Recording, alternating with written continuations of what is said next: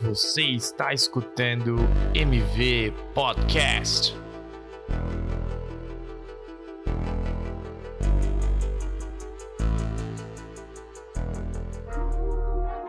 Olá pessoas, aqui quem vos fala é Thiago Tonos e estamos aqui para mais um episódio do MVP Podcast. Gostaria de lembrá-los que o MVP Podcast é uma iniciativa do Grupo Logic Mundo e a ideia é trazer para você tendências e ideias sobre inovação, design, user experience e tudo mais que vai moldar o nosso futuro e que a gente precisa estar tá antenado. Então, com vocês, apresento mais um episódio e nesse episódio em específico, a gente recebeu a Júlia e a Duda para falar um pouco sobre design e inovação e um pouco do que a gente está vivendo. Um papo super bem humorado e super, super informativo. Então, escutem até o final, que no final a gente tem uma surpresinha para vocês. Gente, obrigada pelo convite. Estou super feliz de estar aqui. É engraçado como essas conexões que a gente faz, né, num evento aleatório se tornam em podcasts. Então, obrigado desde já vocês por terem feito o convite. Estou bem feliz de estar aqui.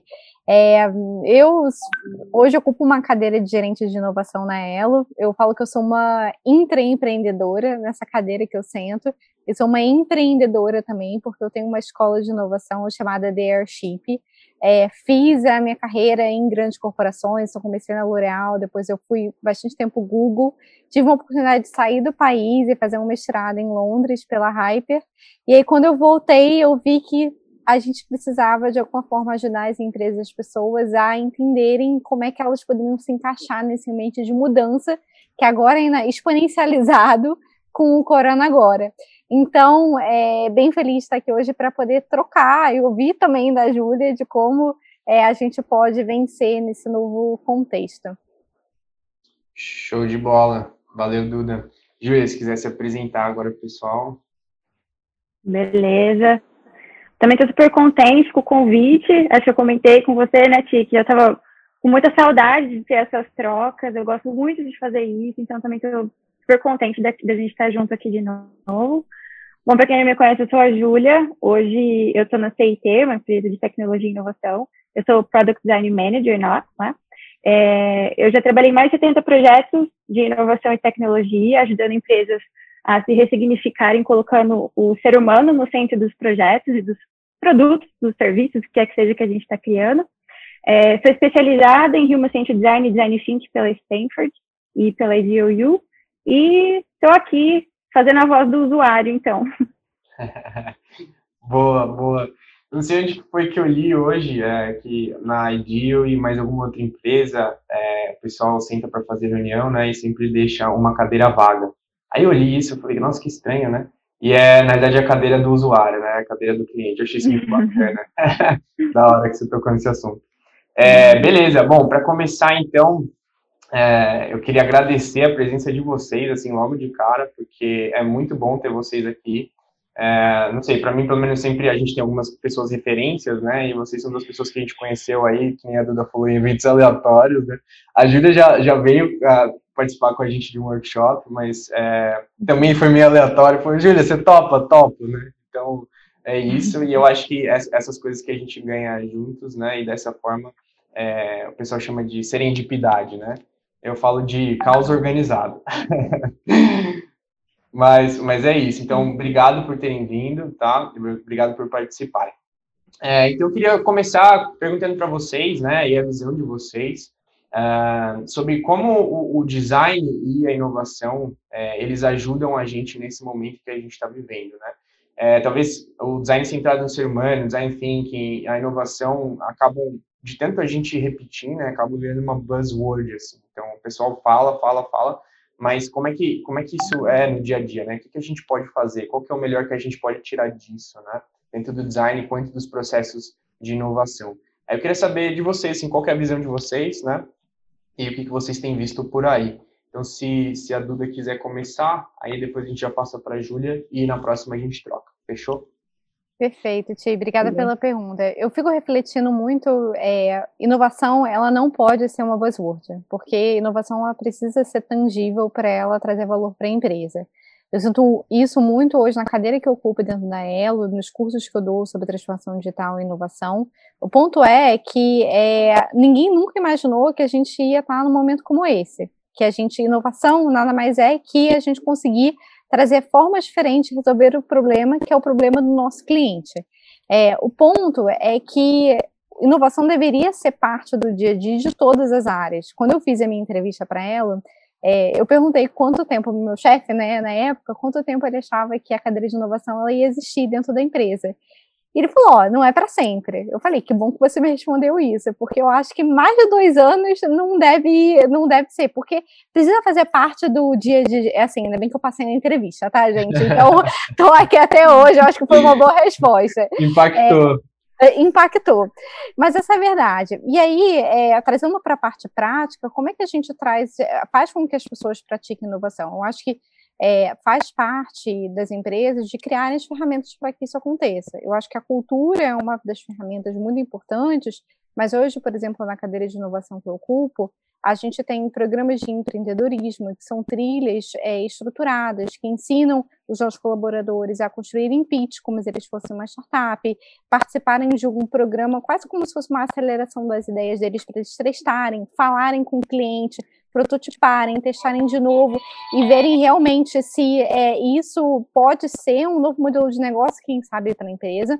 E esse tipo de iniciativa que torna as empresas preparadas quando acontecem cenários extremos como o que a gente está fazendo.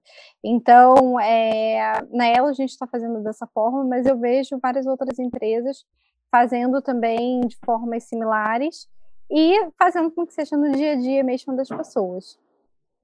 Boa, show de bola. E você, Juliana? Legal. Concordo super com, com a Duda. Quando eu estava na CPFL, que era a minha empresa anterior, a gente falava muito isso, que a gente era uma área que a gente trabalhava para quem sabe um dia não existir, né? Que a, inovação ela tem que estar na empresa como um todo, né? E pensando isso no contexto de hoje, eu acho que se antes a gente já via que a, o design e a inovação elas eram competências chaves para a gente destravar o business impact, agora com tudo isso que está acontecendo, né, com essa Covid, se tornou mais do que imperativo, né? As empresas que não investiram nisso antes estão tendo que correr atrás agora desse prejuízo, né? A competência do design, ela se transformou muito ao longo do tempo e ela tem sido desmistificada, ela passou de ser alguma coisa muito atrelada ao gráfico, né, da construção do belo, do bonito, de telas e aplicativos, para uma questão mais estratégica e inovadora. Então, hoje, o papel que a gente tem do designer, ele é um papel tão importante porque ele é a ponte entre o business e o usuário. Então, se de um lado eu sei quais são os desejos e as estratégias do business, eu consigo aliar isso do outro lado à necessidade do usuário. E eu acho que não existe combinação mais poderosa do que essa, porque com certeza isso vai garantir a, sustentabilidade né, e a competitividade da, dos negócios e das empresas.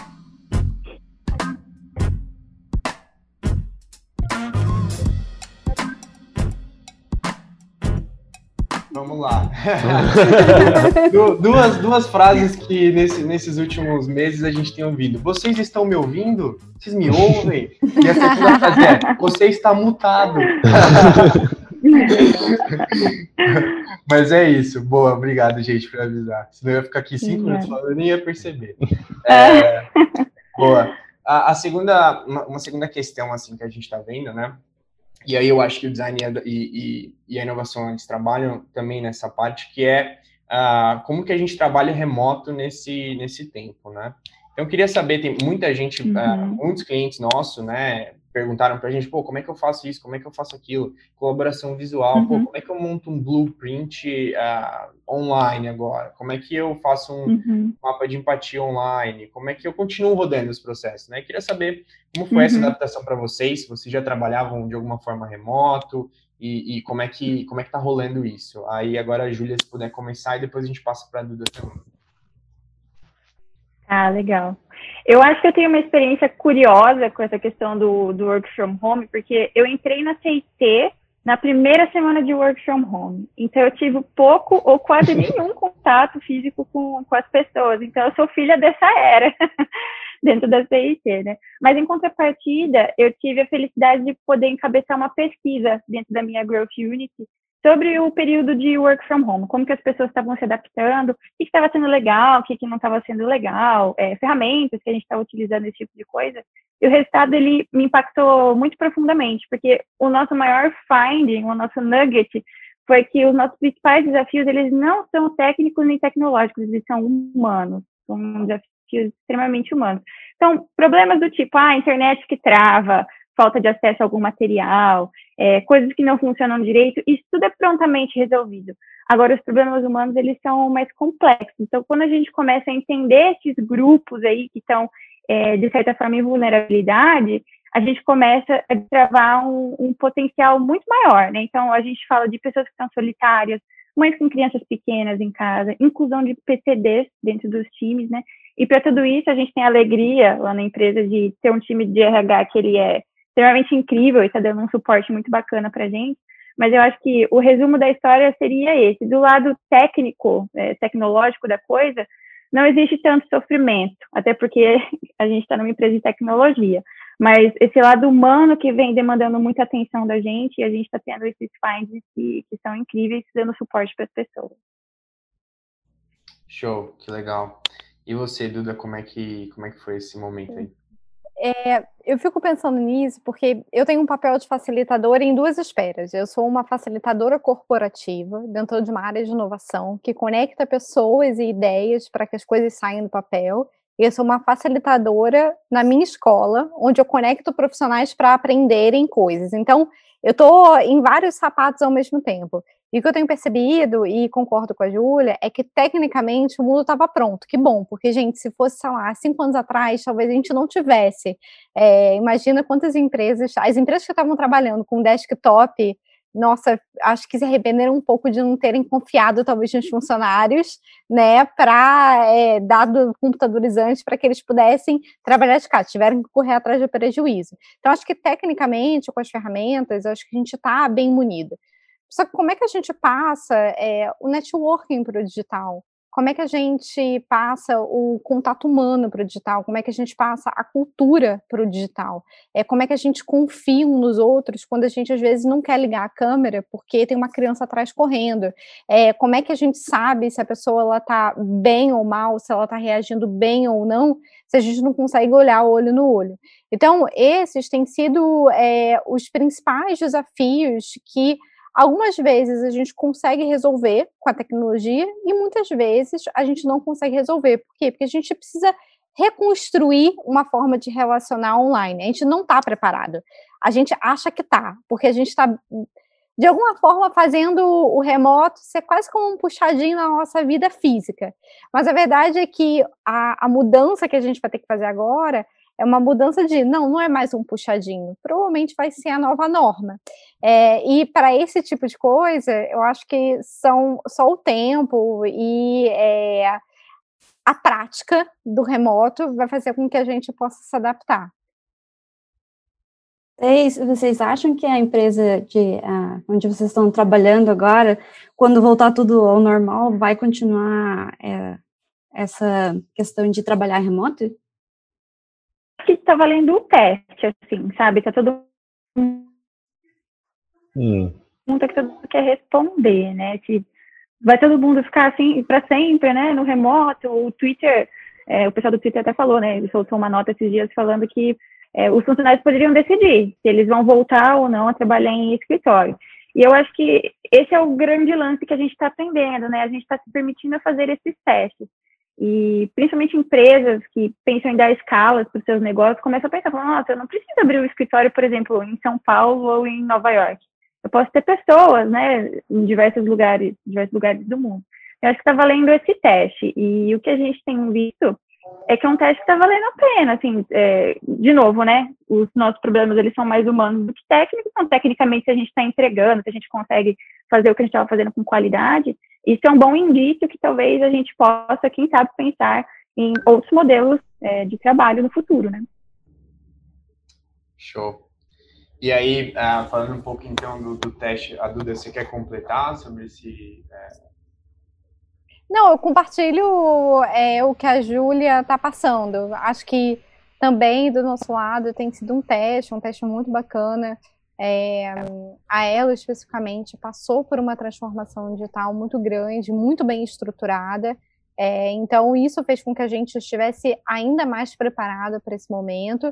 E a gente se viu no momento, por exemplo, de é, que a gente teve que fazer um planejamento grande, que foi uma reunião que envolve mais de 200, 250 pessoas dentro da empresa, onde a gente pôde fazer isso tudo remoto, porque a gente tinha tudo pronto.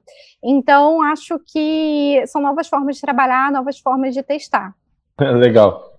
É, porque vocês estão falando, né? É, uma numa empresa de tecnologia, uma que já estava passando por uma, um processo né, de, de inovação, mas a gente sabe que a, a, grande maioria, e eu vou dar um exemplo, eu conversei com uma empresa em novembro do ano passado, onde a gente disse, eu, eu devia ter feito uma aposta, né, eu teria ganho, que havia uma necessidade de uma transformação digital, que o trabalho remoto ia ser uma coisa que poderia ser trabalhado, oferecido para o entendimento né, do, dos colaboradores, talvez é uma dificuldade de algum deles, e, e o, um dos diretores dessa empresa falou, não, isso, a gente tem 5, 10 anos para colocar isso em place, né? É, e aí a, a, minha pergunta é o seguinte, a maioria das, das empresas não tinha isso em place, e o que aconteceu é que veio o Covid e simplesmente acelerou essa transformação digital, de uma maneira é, não ordenada, não planejada, tá? Então a gente tá tem muitas estruturas que são boas estruturas, igual a que vocês estão falando, mas tem algumas estruturas que estão capenga.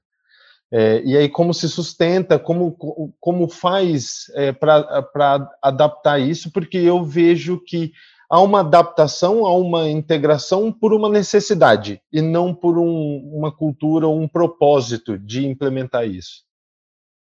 É, tem, tem uma coisa de que eu falo muito num curso que a gente tem de transformação digital, Leadership, que as empresas elas precisam parar de pensar que a transformação digital é rodar workshops de design thinking ou é organizar a empresa em squad, no ágil, transformação digital não é isso. A transformação digital ela vai ser diferente para cada empresa, porque cada empresa vai ter um problema, um momento, uma maturidade digital, um mercado, uma dor do cliente diferente, e ela vai envolver um ecossistema de coisas que estão relacionadas a pessoas, cultura, a forma com que as pessoas se relacionam, as capacidades que aquele time ele precisa ter, as skills digitais que eles precisam, as hard skills que eles precisam ter, a processos, ferramentas. Então, é, como é que a gente traz o assunto de qual é esse ecossistema de pontos a serem desenvolvidos? Você, como profissional, você não faz geralmente o seu é, quando você vai fazer o seu feedback com o seu gestor, você não faz sua revisão de performance e você não vê tudo aquilo que você precisa se desenvolver para você se tornar um profissional melhor, as empresas elas precisam fazer exatamente isso, porque elas vão estar mais preparadas. E tem um outro ponto que você puder adicionar, é que a gente nunca acha que o extremo vai acontecer. Então, ninguém achou, o Jim Pass não achou que todas as academias iam fechar de um dia para o outro. É, o RAP, que estava investindo um puta dinheiro para crescer, não achou que talvez a salvação do negócio deles fosse o corona, porque todo mundo está usando ninguém pode sair de casa. Só que as empresas, e principalmente os líderes, têm quase uma obrigação de como é que eles constantemente olham para esses cenários extremos e pensam nos moonshots, nas ideias com tecnologia e formas de negócios disruptivos, mesmo que você deixe na gaveta, cara, você precisa estar preparada, porque talvez esse momento chegue, que nem chegou. E aí, provavelmente, esse CEO, essa, essa pessoa que falou daqui a cinco anos vai chegar, nossa, talvez não tá numa situação um pouquinho difícil agora, né? Então. Nem mandei uma mensagem para ele. É, nem manda. É, não vamos quebrar amizades.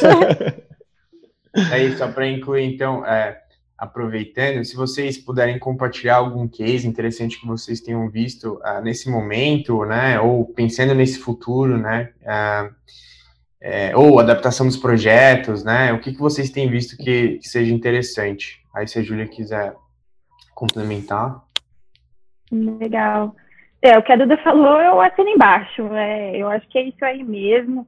Quem não estava com a digitalização no roadmap de implementações ou estava dali cinco anos, vai ter que fazer isso em cinco meses ou menos. Então, você está bem atento a essa questão. Eu acho que, em relação a cases, eu acho que nenhum case específico, mas eu acho que tudo isso que está acontecendo mostrou muito o valor do modelo de trabalho que a gente está utilizando é, dentro da CIT, que é a questão da descoberta contínua e da entrega contínua. Então, você não parar de pesquisar e não parar de aprender com o usuário, colocando coisas diferentes na mão dele para ele testar, e a gente receber esse feedback, né? Toda a interação que a gente tem com esse usuário é uma forma diferente da gente aprender e também de pôr à prova tudo aquilo que a gente está tá construindo, né? Então, dessa, dessa forma, a gente consegue construir um caminho aí para o que vai ser esse, esse novo normal aí que a gente não sabe direito o que vai acontecer ainda.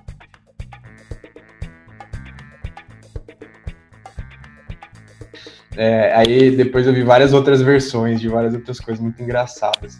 E aí, uma coisa que eu vi também é que o pessoal uh, tava falando assim, é, num outro podcast que eu tava ouvindo, inclusive, o pessoal falando, ah, novo normal, né? Pô, que droga de nome, né? Esse, tem a era de não sei o quê, a era de aquários, e a gente vai chamar essa próxima era de novo normal. Né?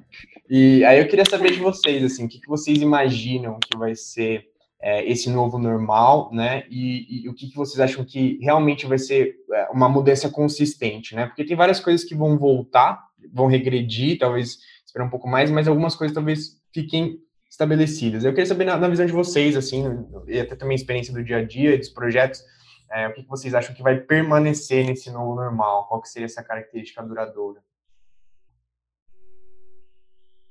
Beleza. Eu acho que essa pergunta é a pergunta de ouro que todo mundo quer saber, né? Como que vai ser esse, esse possível novo normal aí.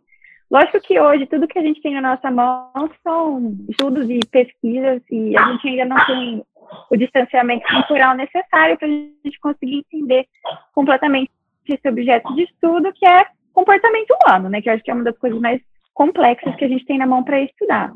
E a gente tem diversas tendências aí do que pode acontecer, né? Dentre elas, ah, permanecer mais tempo em casa por períodos mais longos de tempo, a possibilidade do work from home ter alguma coisa fixa e principalmente a questão de consumo dentro de ambientes digitais, né? Num espectro bem, bem amplo disso. Mas a gente não deixa de se surpreender com o ser humano que é cheio de surpresas, né? Tem dois casos muito interessante de cidades que estão reabrindo seus comércios e estão acontecendo coisas que não era exatamente o que a gente estava prevendo, né? Então, assim, na França, lotaram a loja da Zara no primeiro dia de reabertura. Na China, em um único dia, a loja da Hermes vendeu mais de 3 milhões de dólares. Então, assim, puxa vida, todas as tendências mostravam que a gente ia ficar em casa, que a gente ia comprar no digital, e essas coisas estão acontecendo. Então, eu acho que, assim, hoje a gente tem é, é isso mesmo, são essas tendências, são os estudos, mas concretamente o que vai acontecer lá na frente, que vai ser um misto do que a gente conhece, do que a gente não conhece, não tem como saber. A gente vai ter que realmente se munir dessas armas, desses estudos e tentar se preparar para isso. Mas saber com 100% de certeza, complicado. Manda aí, Duda. Eu, eu adoro aquele seriado Black Mirror, que fala sobre coisas que parecem impossíveis de acontecer envolvendo tecnologia. E aí, assim, eu convido todo mundo a assistir, talvez, de novo, alguns episódios, porque algumas coisas estão bem próximas do que hoje a gente está vivendo ou que a gente vai viver. Acho que algumas coisas são. O ser humano, ele realmente não tem como prever, né, Júlia? Assim, a gente achava que ninguém ia comprar mais nada e de repente a Zara está lotada.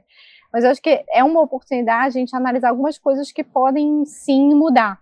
Então, por exemplo, talvez a gente tenha aí um super espaço para as startups de saúde, de health crescerem. A gente talvez tenha um comportamento muito diferente do que a gente tem hoje quando a gente vai frequentar lugares lotados. Será que os comércios eles vão testar seus consumidores a temperatura antes deles entrarem? Será que você vai precisar ter um certificado de saúde que você está é, limpo para poder frequentar aglomerações. E aí você tem N produtos e, e modelos que surgem disso. Se você for olhar para turismo, é, será que a gente vai ter, é, ao invés de hotéis, onde a gente vai pegar um avião e lá para Maldivas, completar nossas sonhos, será que a gente não vai buscar retiros próximos à nossa casa, porque a gente quer estar tá perto de um lugar seguro, caso de alguma forma a gente tenha a pandemia estourando de novo? É, se a gente sentir uma insegurança, a gente pode voltar para casa. É, quando a gente fala de futuro do trabalho, putz, vai todo mundo trabalhar remoto, mas e o que, que isso impacta em real estate? Tipo, será que São Paulo vai continuar sendo tão caro assim? Nova York, São Francisco? Se as pessoas podem trabalhar de qualquer lugar, elas não precisam estar fisicamente perto. Então, elas não precisam mais morar em cubículos caríssimos em São Francisco, porque elas podem morar no interior, em um lugar mais confortável, em qualquer é, time zone. Então, eu acho que a economia, de alguma forma, talvez não imediatamente, mas ela vai é, ser modificada. Algumas regras e algumas oportunidades é, vão surgir, porque a gente testou quase de uma maneira compulsória no mundo inteiro uma situação em que é, é muito nova para todo mundo. Então, acho que talvez os frutos não estejam tão imediatos, mas com certeza vai ter muita coisa aí para outras novas empresas, startups explorarem e mudarem em termos de consumo. Total. Show de bola. É, eu, eu acho que também a outra coisa que vai. Já estava mudando, né? Mas vai ter uma atenção maior em questão de saúde mental. Porque antigamente a gente ia, ah, vamos trabalhar seguido, não vai, não faz nenhuma pausa, só trabalhe. Aí, de repente, né, todo mundo começou a ficar ansioso e começaram as empresas a ter um, um pouco mais de atenção com relação à saúde mental, e agora que todo mundo está é, em casa, todo mundo está tendo algum problema psicológico, ele não aguenta, tem que sair. Aí eu acho que essa questão de saúde mental nas empresas vai acabar sendo mais forte. Sim, vai ter uma atenção maior. Tem até uma startup chamada Zen Club, que eu trabalhei com eles três meses. É, ah, fiz um. E eles conseguiram um aporte de 16 milhões. É, e eles são uma startup com um benefício para empresas é, contratarem psicólogos para os funcionários. E é Nossa, um benefício. Então, sim, sim. totalmente isso, 16 milhões, totalmente isso está falando. Exato. A gente está tá participando de um projeto que tem, ah, tem a ver com isso. E, e é direcionado para profissionais da saúde. E aí, a gente não pode falar muito ainda, mas é atendimento psicológico para profissionais da saúde que estão na linha de frente do combate ao Covid, que, vão, que óbvio, a gente também passa por estresse, mas eles estão passando por um momento, assim, absurdo, hum, né? Hum. E, e, aí a gente vai, vai divulgar logo menos. Jabá, acabar É, não, eu ia falar só pelo, pela questão de que é, é, tem muito pessoal falando do home office, né? E isso virou uma outra, outra palavra, assim, um jargão bem utilizado. Só que eu sinto, por exemplo, para mim, o, o, home office é home, é office, é school, é work, sabe assim, é, é, é weekend entertainment, é, é, tudo, é tudo ao mesmo tempo. E fica difícil, né? Porque você está dentro de um confinado, eu diria assim, de certa maneira. Então, é, impacta, né? Impacta muito nas pessoas. E aí talvez traz à tona, Júlio, o que você estava falando, né? Não só as deficiências é, técnicas que todo mundo passou, né? É, a tua internet está funcionando, você tem um notebook, precisa de um mouse, tem uma cadeira, como que tá e tudo mais. A, a partir do momento que você tem que conversar com seus colegas, é, colaboradores, ou, ou é, como, como que você está, sabe? Porque você começa a perceber, né? Às vezes a pessoa está mais, os ups and downs são, são muito constantes, assim, né? É, então a gente come, isso é, traz mais à tona algumas situações, né? É, que é, são... Isso que você está falando apareceu também é, nessa pesquisa que a gente fez, principalmente porque agora as pessoas têm um pouco mais de dificuldade de conseguir equilibrar e até mesmo segregar o que é tempo de trabalho e o que é tempo de descanso. As coisas começam a ficar meio blurry, né? Então, assim, você não sente que você produz e você não sente que você descansa. Então, como que a gente utiliza os artifícios aí para a gente conseguir é, não sei, né, tentar emoldurar e o que, que é esse tempo de trabalho, o que, que é esse tempo de descanso e ressignificar esse tipo de coisa. Na pesquisa apareceu algumas coisas legais também, do tipo assim, ah, agora que a gente tem mais tempo em casa, a gente começa a estudar mais, ou então eu nunca pratiquei nenhum tipo de exercício, agora eu estou aprendendo a fazer yoga, eu estou aprendendo sobre mindfulness, eu estou fazendo zumba, eu estou aprendendo a cozinhar. Muita gente falou que está controlando melhor a alimentação, parou de comer besteira, tem tempo para fazer, né, as próprias refeições. Então, assim, são coisas diversas que aparecem aí, né, que a gente também nem teria como saber se a gente não realmente não, não perguntasse. Eu acho que isso é uma coisa muito legal da pesquisa, puxando a sardinha para esse lado, né? Enquanto ser humano, é lógico que a gente tem muitas percepções e muito achismo, né? Assim, a gente acha que por todo mundo estar em casa, está todo mundo mais entediado. Mas com a pesquisa você vem e você confirma ou refuta esses dados, né? Então isso é muito bacana também e eu tenho visto muitas pesquisas saindo é, falando sobre tudo que a gente está vivendo, então é muito legal que a gente está conseguindo mapear tudo isso que a gente está passando para a gente conseguir aprender com isso. Acho que é o mais importante, né? Show de bola. Bom, aproveitando então, é, falando de, de aprender, né, e, e, tudo mais, acho que trabalhar remoto também tem isso também, né? E, e aí, nos nossos workshops, a gente sempre pergunta, né, nesses últimos que a gente fez remotos, é, qual era a coisa mais engraçada que as pessoas tinham passado trabalhando remoto, né? Tem vários exemplos muito famosos aí, mas eu vou compartilhar um que uma vez falaram que estava é, numa reunião, né, e um dos chefões é, soltou um pum com o microfone aberto. Essa foi a melhor que eu já ouvi.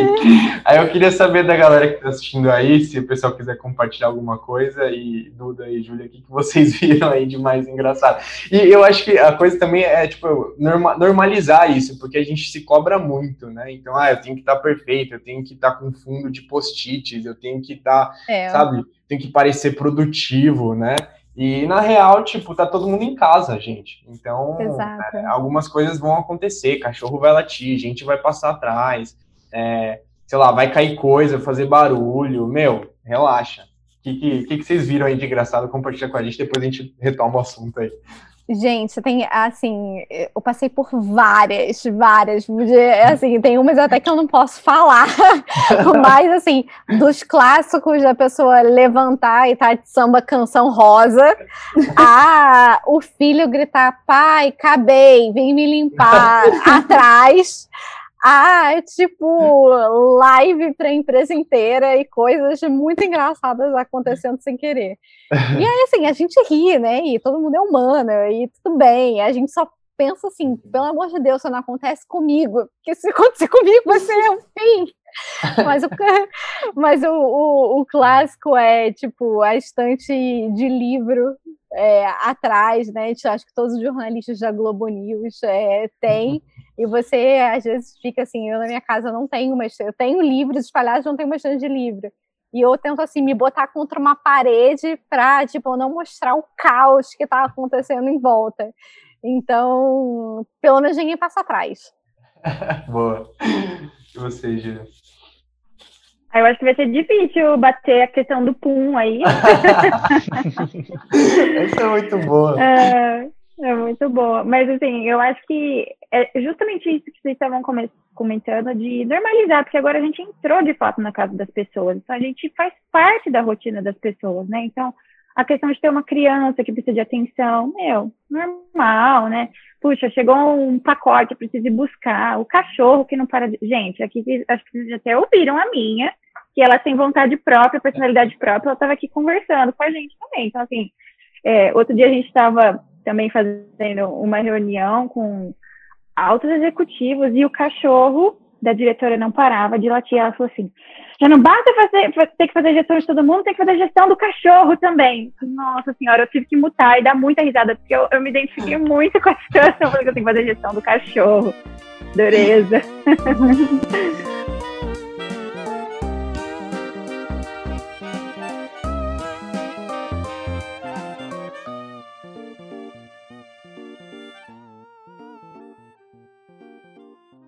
queria saber o que, que vocês pensam, né? E, e, como é que vocês estão planejando os projetos, como é que eles estão seguindo uh, para esse período pós, né?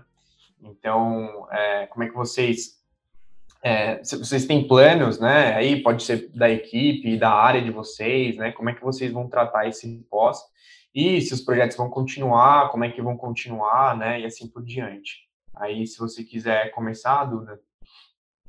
Claro, é, o que assim, o que, que eu estou tentando assumir é vamos fingir que a gente consegue fazer tudo acontecer no remoto como se a gente estivesse presencialmente. Então, o trabalho dentro da minha área que a gente fez nos últimos meses, né? Se eu começar falando, são dois meses, mais de dois meses já remoto, é como é que a gente olhava para todos os projetos que estavam agendados, e aí, gente, É, a gente tem um programa grande de aceleração com startups, junto com a Plug Play. Startups que, teoricamente, a gente aceleraria presencialmente, mas agora podem estar em qualquer lugar do mundo. É, esse programa grande de empreendedorismo, que é um dos pilares que a gente tem dentro de inovação, onde as uhum. pessoas elas trazem ideias, se engajam, passam por design sprints, é, que eram coisas que faziam totalmente é, remoto. Só que tem uma coisa que a gente ficou pensando muito quando a gente adaptou. É, é, a gente é um time muito relacional. É, é, quase como se o meu trabalho no dia a dia fosse sentar na mesa das pessoas, pegar elas pela mão e falar assim: vamos inovar junto, me fala o que, que eu posso te ajudar. E o grande desafio foi como é que você passava isso para o remoto. Só que é, ele funcionou funcionou porque as pessoas elas acabaram ficando mais disponíveis, porque elas estavam com a agenda mais organizada, elas estavam entrando nas calls mais no, no horário, é, gastando realmente tempo do trabalho. Então, essa parte de relacionamento que o meu time de inovação faz, a gente conseguiu adaptar muito bem. Essa primeira parte dos projetos, ele foi, eles, a gente não pausou nada e nem postergou nada. A gente decidiu passar tudo para o remoto. Só que olha só que engraçado que aconteceu. Quando a gente olha para programas, por exemplo, de relacionamento com startups, o que acontecia é se antes eu tinha desafio de engajamento de líderes, agora é pelo contrário. Eu tenho a agenda deles, eu tenho o engajamento full time deles, porque é muito mais fácil eles participarem, é muito mais fácil das startups não ter que pegar um carro e ir para Alphaville, por exemplo. É, então, é, a gente encurtou as distâncias. Então, o que provavelmente vai acontecer é que um projeto como esse ele vai continuar sendo remotamente. A uhum. gente está pensando em construir as próximas fases de workshops, design sprints, como é que a gente, se a gente adapta ou não isso para o remoto, porque é, não dá também para a gente fazer parte remoto e parte presencial. Acho que é, uma das coisas que a gente tem que pensar é como é que a gente traz consistência também nos projetos, e, uhum. e é uma questão, vocês trabalham com experiência, e a gente, a experiência ela pode ser tão boa no presencial como remoto, mas a gente tem que trazer uma experiência para todo o projeto. Mas, de qualquer forma, o que eu tenho visto nos times é que os times, eles têm conseguido fazer, os times que são os squads, fazer as dailies, é, fazer os planejamentos, a gente, como empresa, tem conseguido olhar para grandes eventos, como é, eventos que aconteceriam para a empresa inteira presencialmente, com o CEO falando, a gente faz em formato de live, é, em formato de happy hour, cada um com a sua cerveja em casa. Então, os projetos, é, a gente tem ferramentas como o Miro, o Mural, é, o Teams, é, o Zoom, que tem facilitado isso eu acho que tem tido um ganho muito importante é que é, os introvertidos, que antes muitas vezes não participavam, eles estão participando muito mais. Então, o mundo deixou de ser dos extrovertidos, o que é maravilhoso, gente. Então, é, eu diria que hoje eu tenho mais engajamento dos meus projetos porque os introvertidos ah, tiveram um espaço seguro para eles poderem participar, atrás da câmera, do jeitinho deles, mas participando e participando ativamente nas coisas. Até porque estão num safe place, né? Estão na casa exato. deles. Exato, Boa. exato. Show de bola, show de bola, massa. Júlia, o que, que, que, você tem para dizer para a gente sobre esse, esse pós aí? Eu também estou bem na mesma linha assim da Duda, é, reiterando né, o que a gente já falou, assim, não existem grandes problemas nem técnicos nem tecnológicos, então os projetos continuam rodando da mesma forma, com a mesma qualidade, os ritos acontecem também da mesma forma. É, uma coisa que a gente percebeu bastante foi que as reuniões de cocriação elas sofrem mais, principalmente quando o cliente está envolvido.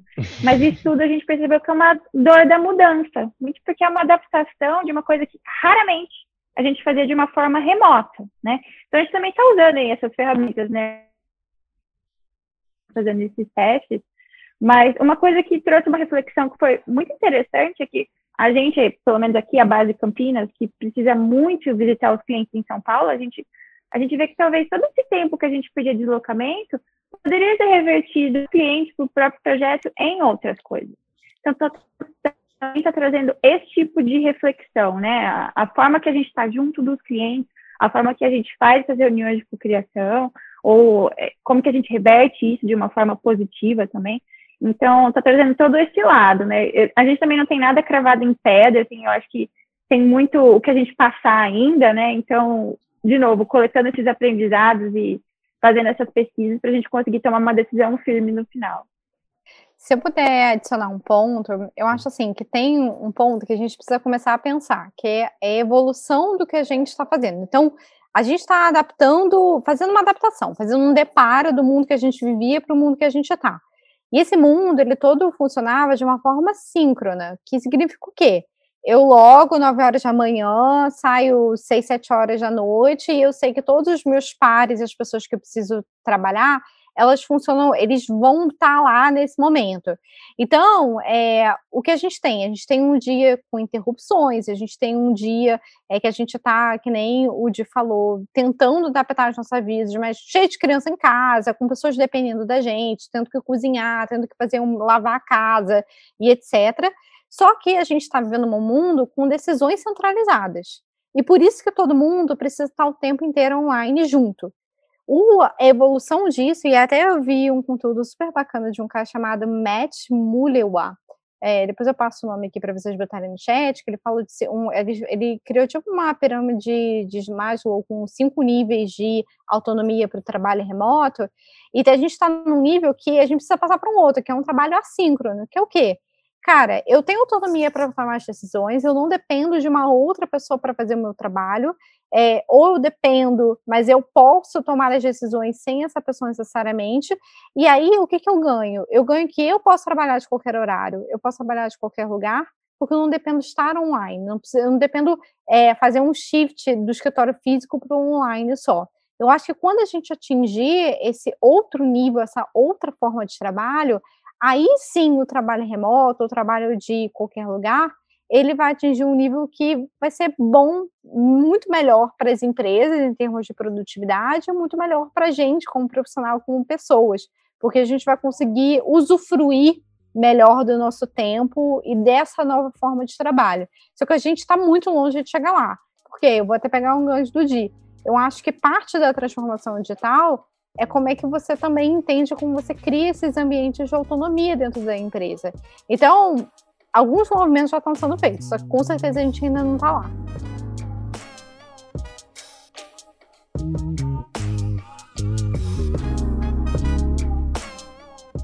Aí, olhando agora, estamos já indo para os finalmente. É, senão a gente sobrecarrega a cesta de vocês aí também. É, então, para aproveitar, eu mandei, eu mandei para vocês antes para vocês prepararem, mas é um bate-bola de jogo rápido.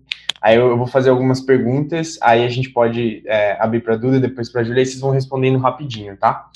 É, deixa eu ver aqui só qual que a gente separou. A primeira, então, é uh, um livro que vocês indicariam. Aí, Duda, Júlia, aí depois a gente vai. Tá. É, eu indico um livro chamado Faça Acontecer. É um livro já um pouco antigo até, é da Sherry Goldberg, que é uma executiva do Facebook.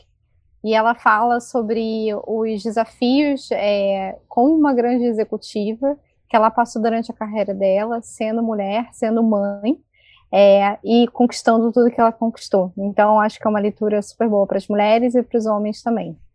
Boa. Júlia? Vou indicar um livro meio fora da, dessa curva aí de, de design e de inovação, mas que eu acho que o tema ainda assim está em alta. É uma graphic novel que chama Mouse, do Ed Spiegelman. Ele conta a história dos pais dele que sobreviveram à Segunda Guerra Mundial em formato de história em quadrinho. E além do tema ser de extrema importância até hoje, refletir no que a gente está vivendo de novo, né? É, esse livro ensina muita gente sobre storytelling, que é uma competência também que é super importante para esses dias de hoje. Show, legal. Adoro essas indicações fora da curva. Boa. Agora uma música. Vocês indicam o pessoal escutar aí no home office. Vai, Duda. Gente, olha, eu vou te falar, cara, eu sou uma carioca e eu tenho um gosto musical que vai do sertanejo e funk até uma coisa um pouco mais clássica. Mas eu vou indicar Charlie Brown, Dias de Luta e Dias de Glória, porque é exatamente boa. isso que a gente estava passando por aqui. Boa, boa. E você, Júlia? Legal. Eu, como boa amante dos anos 80, música dos anos 80, vou indicar uma música que chama Escape, pra gente dar uma escapada também É a uhum. Pina Colada Song, que faz aí referência também ao nome da minha cachorrinha que chama Pina. Ah, que massa! Legal. É, o, o, aí, só, só dar uma pausa assim nas perguntas. Ô, Carla, se você puder mandar o link do LinkedIn da, da Duda e da Júlia lá no chat, que daí o pessoal depois conecta com elas também. Ah, já, já coloquei aqui. Ah, beleza, obrigado. Tá bom. Uh, uma série que vocês indicam?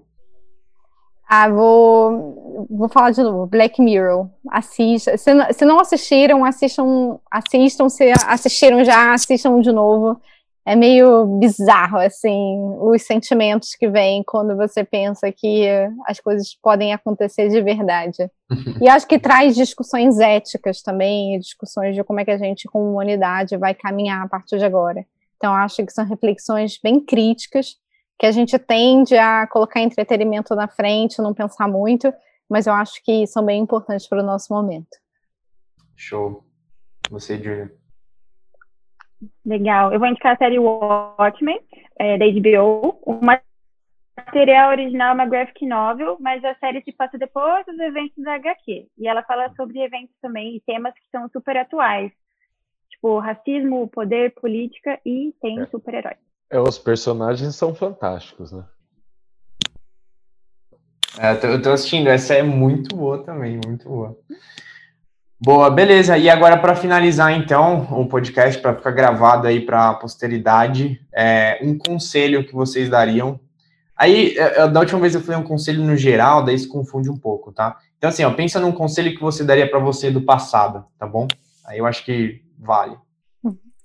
Eu gostei. É, para mim, um conselho é encontrar o seu propósito é o mais importante, todo o resto vem atrás. E aí eu saí do Google, que era uma empresa que todo mundo sonha em trabalhar um dia, porque eu tinha que encontrar o meu propósito. E eu acabei me aventurando por um caminho que eu não tinha muita certeza se ia dar certo, e no final, o que aconteceu é que eu encontrei o meu propósito, que é ajudar as pessoas e as empresas a se transformarem, e isso é, me levou à cadeira hoje que eu sento na Elo e à minha vida de empreendedora com a Airship.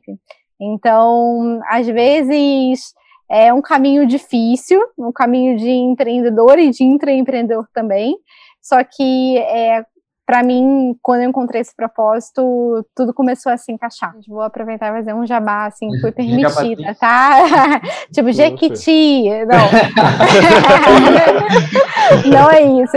É, a Airship é uma escola que agora está momentaneamente online, mas talvez é, terminantemente online também, sobre inovação e transformação digital.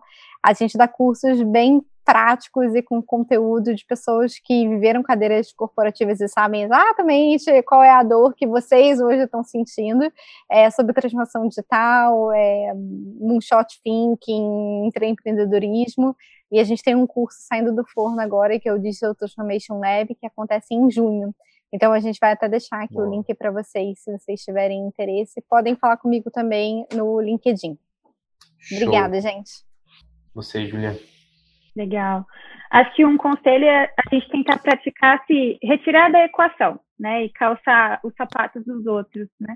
É, a gente se concentrar no usuário, né, pensar nas pessoas e conforme a gente precisar construir coisas novas, pensar nos valores, nas necessidades das outras pessoas, ao invés da gente é, utilizar aquilo que a gente já tem dentro da gente, né? E isso é uma coisa muito difícil de se fazer e requer muita prática. Então, por que não começar a praticar isso agora. E também ficar em casa, beber água e cuidar da saúde mental. Boa, ótimos conselhos. Então, agradeço aí a presença de todos vocês. É, obrigado, Di, obrigado, Carla. Valeu, gente. Beleza? Muito obrigado. Obrigada. E a gente Obrigada, vai gente. aqui a live. E aí, qualquer Bom. dúvida que vocês tiverem, manda mensagem pra gente aí depois também. Legal. Boa, brigadão, pessoal. Bom final Obrigada, de semana. E prazer Valeu. conhecer vocês. Hoje eu conheci a Júlia, né? Mas a Duda, pelo menos. É. prazer, gente. Bom revê-los. Valeu, Duda. Valeu, Júlia. Valeu, Valeu, gente. gente. Tchau, tchau. Tchau, tchau. E se você estava curioso para saber qual era a surpresa, aqui vai a surpresa do final do podcast. Todas as pessoas que escutarem esse podcast e entrarem nas nossas mídias sociais vão ter direito a 30% de desconto na nossa primeira imersão da Logic em Design Sprint. Para fazer isso, Basta procurar o código que a gente vai deixar nas mídias sociais e é onde o podcast estiver e você usa para fazer a compra do teu ingresso para essa primeira imersão em Design Sprint da Logic, tá bom? É um presentão aí para quem está escutando o podcast até o final. É isso aí, gente. Muito obrigado. Nos vemos no próximo.